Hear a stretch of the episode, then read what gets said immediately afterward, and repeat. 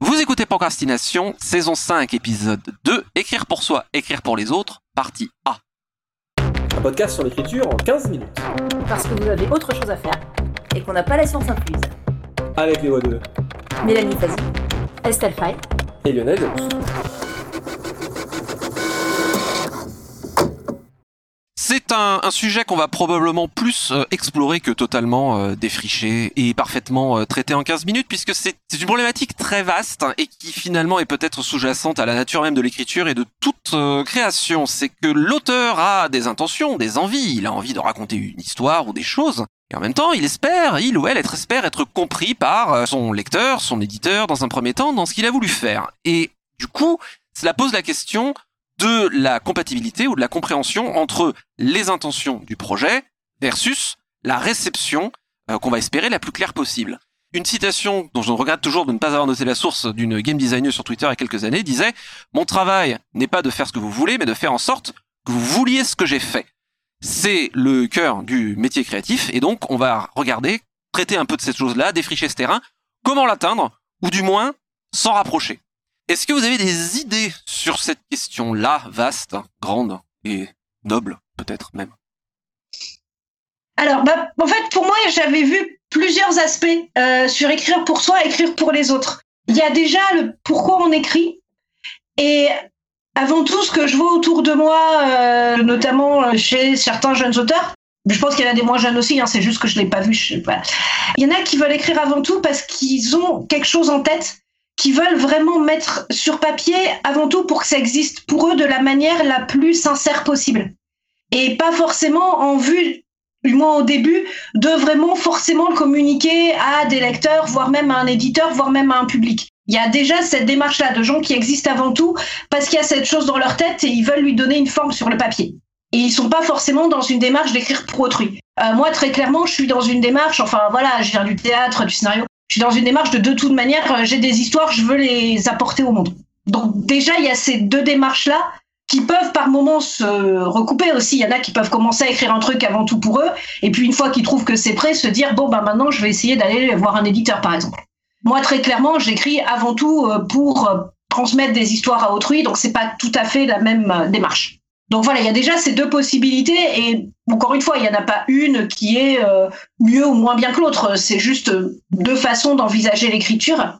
Et après, sur la réception du roman, disons, j'ai une optique un peu partagée parce que d'un côté, pour moi, une fois que j'ai écrit mon histoire de la manière la plus sincère et la plus pertinente possible, après, elle appartient au lecteur.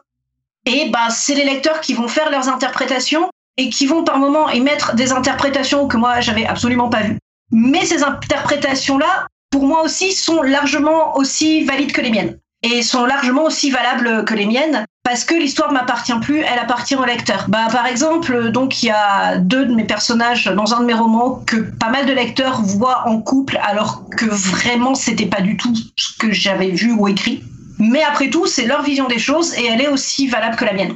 Donc euh, quelque part même que les lecteurs prennent des personnages, se les réapproprient, je trouve ça super cool aussi, ou avoir des bouts de fanfiction, avoir des dessins de ces personnages qui correspondent parfois vraiment à ce qu'on avait en tête et puis qui parfois les amènent ailleurs. Ça enrichit, ça agrandit l'univers. Donc j'aime bien justement laisser une marge d'interprétation et n'avoir pas absolument tout calé dans la vision de mon univers quand j'écris un roman. Et quand au contraire il y a cette marge d'interprétation, bah je trouve ça super cool. Ou là, par exemple, ben, juste hier, hier par rapport à l'enregistrement, j'ai eu entre les mains la première BD adaptée dans mes romans. Et il y a des choses qu'a rajouté le scénariste pour euh, le mettre en BD, qui sont pas dans les romans, mais qui je trouve justement collent super bien avec la BD. Et donc c'est des choses que clairement moi j'ai pas mises, mais qui en même temps enrichissent pareil l'univers. Donc voilà, j'aime bien justement que tout ne soit pas cadré, Troisième petit point, pour nuancer ça, je me suis rendu compte que sur certains enjeux plus à fleur de peau, certains enjeux où vraiment il y a des choses très précises que surtout je ne voulais pas dire. Par exemple, donc euh, sur les relations hommes-femmes, quand j'essaye de faire une relation homme-femme vraiment égalitaire, là je fais vraiment attention à ce que je fais pour que ça soit vraiment perçu de manière super égalitaire au maximum par les éditeurs puis par les lecteurs. Et il y a quelques scènes où j'ai vraiment fait attention à ça parce que la langue française, la manière qu'on a culturellement de voir les choses fait que sur certaines relations hommes-femmes, on peut très facilement, rien que par le vocabulaire qu'on utilise en français, mettre des inégalités de fait dans la manière de voir les choses que moi j'avais pas envie de mettre. Et donc il y a une scène notamment dans Les Révoltés de Bohème qui est la rencontre d'un perso masculin et d'un perso féminin. Où là je voulais qu'il y ait une vraie égalité entre eux. Dans cette scène, qu'ils aient vraiment une égalité de pouvoir dans la scène et tout. Parce que c'est une scène un peu de séduction, mais un peu de pouvoir aussi. Enfin bon. Et mine de rien, là par contre, pour avoir cette égalité-là vraiment entre les persos qui était cruciale pour moi, là j'ai écrit de manière très consciente, si on peut dire, pour vraiment pour le coup transmettre la bonne scène au lecteur au maximum. Mais c'est vraiment euh, écrire de manière aussi consciente. C'est vraiment quand je suis sur des enjeux où je sais que notamment la langue va pas forcément m'aider à transmettre ce que je veux dire. Donc là, il faut que je fasse particulièrement attention. C'est un peu pour moi les trois grandes lignes de cette problématique dans ma tête. En tout cas, c'est au moment où je réfléchissais là-dessus pour préparer l'enregistrement. Moi, je voulais rebondir sur ce qu'Estelle disait au tout début sur cette histoire des jeunes auteurs qui commencent par écrire quelque chose parce qu'ils ont besoin de fixer sur le papier. Moi, je me reconnais tout à fait dans ça. J'ai vraiment commencé de cette manière-là. Et il y a eu un apprentissage qui a été un petit peu compliqué. Et c'est quelque chose que je retrouve de temps en temps dans des discussions avec des jeunes auteurs qui vont se braquer sur des choses. C'est qu'au départ, quand on a cette espèce de pulsion d'écrire des choses très personnelles, on a tendance à ne pas forcément réfléchir à la façon dont elles sont reçues en face, ou en tout cas, on est encore trop tourné vers soi et pas assez vers le lecteur. Et je dirais que souvent, quand on débute, et je me souviens moi de mes propres débuts étant comme ça, on a du mal à recevoir certaines critiques parce qu'on les prend comme une critique de toute notre démarche d'écriture, alors qu'on nous dit juste, euh, bah non, ça là en l'état, ça ne fonctionne pas. Ça veut pas dire que c'est pas valable, c'est que la manière dont tu le transmets au lecteur, il y a quelque chose qui coince. Et des fois, on va rester braqué sur des détails qui en fait sont secondaires et qui parasitent la lecture complètement. Ça m'entraîne un petit peu loin, mais pour dire qu'il y a eu un, moi dans ma façon d'écrire, un apprentissage qui a été de comment est-ce que je peux transmettre quelque chose d'extrêmement personnel et euh, ne pas rester uniquement concentré sur ça, mais l'adresser, le, tourner vers le lecteur en face. Et ça, ça passe notamment par apprendre à le soumettre au regard et à entendre la critique. Et juste pour faire un aparté, je retrouve beaucoup ça dans des débats avec des jeunes auteurs qui parfois se braquent quand on essaie de leur dire que ce qu'ils font n'est pas totalement au point. Et euh, ce qu'on est en train de leur dire, c'est pas euh, ce que tu fais n'est pas valable. C'est pour l'instant, il n'y a pas une maîtrise suffisante de la façon dont on le transmet aux autres j'ai appris une chose, c'est que tout en essayant d'écrire des choses qui sont euh, extrêmement personnelles et qui le sont même de plus en plus, mon objectif premier, c'est un objectif de clarté. Comment est-ce que c'est reçu? Est-ce que ce que je cherche à transmettre va être reçu par le lecteur tel que je cherche à le transmettre? Et ça ne veut pas dire du tout simplifier l'écriture ou aller dans quelque chose de simpliste. Ça veut dire réfléchir aux outils qu'on utilise. J'adhère entièrement, euh, Mélanie. J'allais dire, je vais être méchant. À partir du moment où on est dans une démarche où il s'agit d'écrire pour être lu, publié ou en tout cas qui a cette démarche d'aller vers une lecture d'un public, quelle est la priorité pour moi? C'est le public. C'est pas un métier de représentation, mais on écrit dans le but d'être reçu, donc la réception est la priorité et tout à la rigueur devient subordonné à ça. Derrière, bien sûr, on essaie de se faire plaisir et on essaie de passer les choses qui nous tiennent à cœur, mais à ce moment-là, vient se greffer par-dessus le fait d'essayer de travailler au maximum les outils euh, du langage. Ça m'a été euh, apparu, euh, ça en tout cas, et c'est mon avis, je le partage, mais pour moi il y a un parallèle qui est assez clair, c'est le métier de DJ. Quand t'es DJ, ton but c'est de faire danser la salle. Donc tu vas essayer de mettre des trucs qui vont faire danser les gens, parce que t'as envie que les gens passent une bonne soirée. T'as pas non plus envie de passer des trucs qui te sortent par les oreilles, parce que sinon c'est pas drôle et tu t'amuses pas. Donc ton travail en tant que DJ, c'est de passer des trucs qui vont faire danser les gens, mais qui vont t'amuser aussi. Bah pour moi, tout métier de création et tout métier d'écriture, et le métier de l'écriture en particulier, se fondent sur cette équation-là.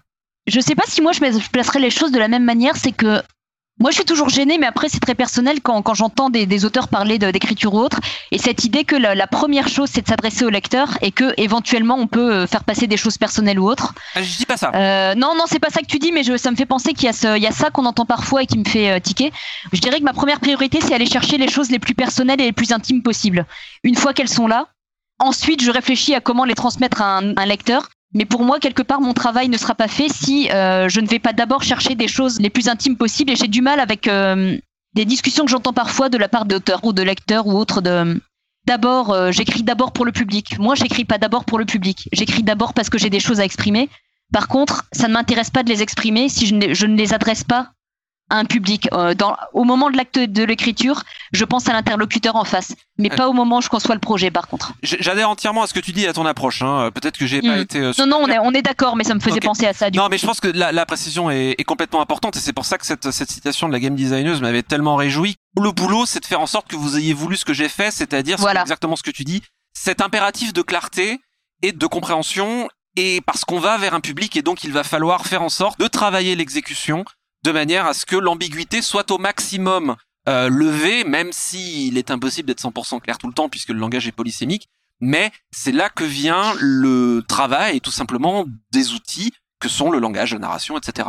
Ouais, juste deux petites choses sur ce que disait Mélanie. En fait, pour moi, dans ma petite expérience, en fait, quand on est sincère et quand on parle vraiment de ce qui nous tient à cœur, de choses qui parfois peuvent être personnelles et tout, j'ai l'impression que justement les lecteurs le ressentent et nous suivent davantage. En tout cas, vraiment, quand j'ai pris des paris là-dessus, en voulant aller dans des choses plus perso, disons pas personnelles au sens parler de ma vie parce que ça j'ai du mal, mais dans des choses qui vraiment me tenaient à cœur et tout ça et des enjeux qui quand même résonnaient avec des trucs perso, bah vraiment il y a une sincérité que les lecteurs ressentent. J'ai l'impression vraiment dans les retours de lecteurs, c'est beaucoup ça que j'ai eu. Et la deuxième chose, c'est sur euh, donc la, la, métaphore du DJ Lionel. Il y a une petite nuance que j'amènerais, c'est-à-dire quelque part comment est-ce qu'on veut faire danser les gens? Parce qu'on peut, disons, et c'est l'une des premières choses que j'ai cherché, notamment euh, dans mes premiers romans, et que j'ai l'impression cherche beaucoup d'auteurs, surtout dans les genres de l'imaginaire, dans leurs premiers romans, c'est vraiment comment être accessible, comment faire entrer le lecteur facilement dans nos textes. Après, toujours en gardant quand même pour moi cette accessibilité qui est importante dans ma démarche euh, d'autrice, mais par ailleurs, c'est pas forcément ce que je vais rechercher en tant que lectrice. Je vais pas chercher forcément que des œuvres euh, hyper accessibles. Quand même, maintenant, j'aime bien aussi aller vers des enjeux littéraires où euh, quelque part c'est un peu des paris de dire au lecteur bon bah écoute, voilà, j'espère que tu vas me suivre là-dedans, même si c'est pas forcément accessible d'emblée. Là, notamment euh, dans un des projets sur sur lesquels je bosse en ce moment, l'histoire se met vraiment en place de façon un peu fragmentée, un peu morcelée et tout pour moi, cette fragmentation, ce morcellement, ça correspond vraiment à quelque chose que j'ai envie de transmettre au lecteur.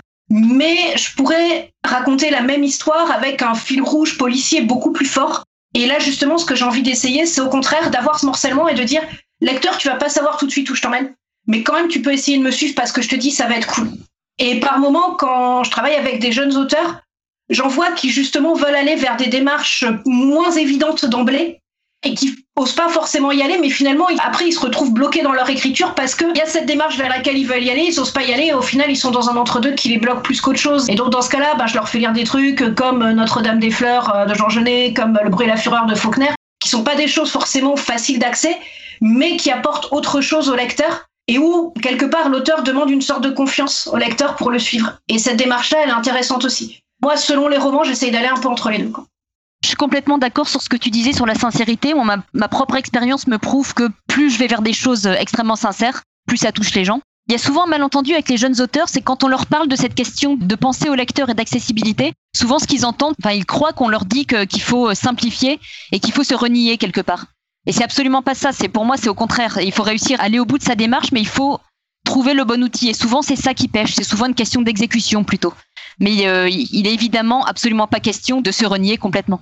Quand on parle effectivement d'accessibilité ou de public, notons bien que ce ne sont pas des valeurs absolues. On l'a dit euh, dans les épisodes précédents, euh, il n'y a pas un lecteur ou un public idéal. De toute façon, on ne peut jamais plaire à tout le monde. Et d'ailleurs, c'est probablement un mauvais signe quand on plaît à tout le monde, c'est qu'on n'a rien dit qui valait la peine qu'on soit pas d'accord.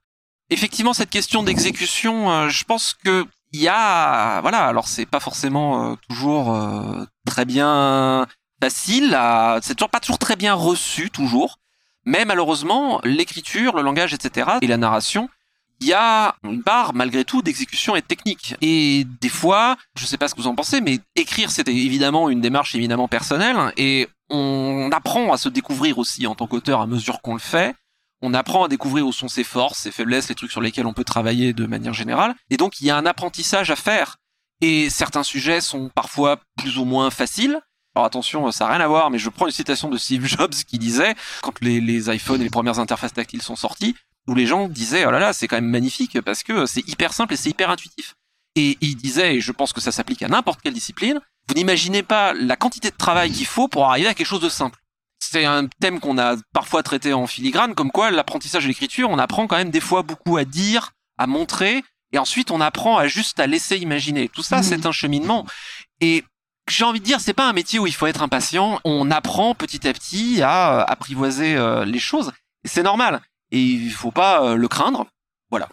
Je sais pas si... Eh bien, c'est un sujet extrêmement vaste et complexe et donc on va vous donner rendez-vous dans 15 jours pour la deuxième partie de ce sujet, écrire pour soi, écrire pour les autres.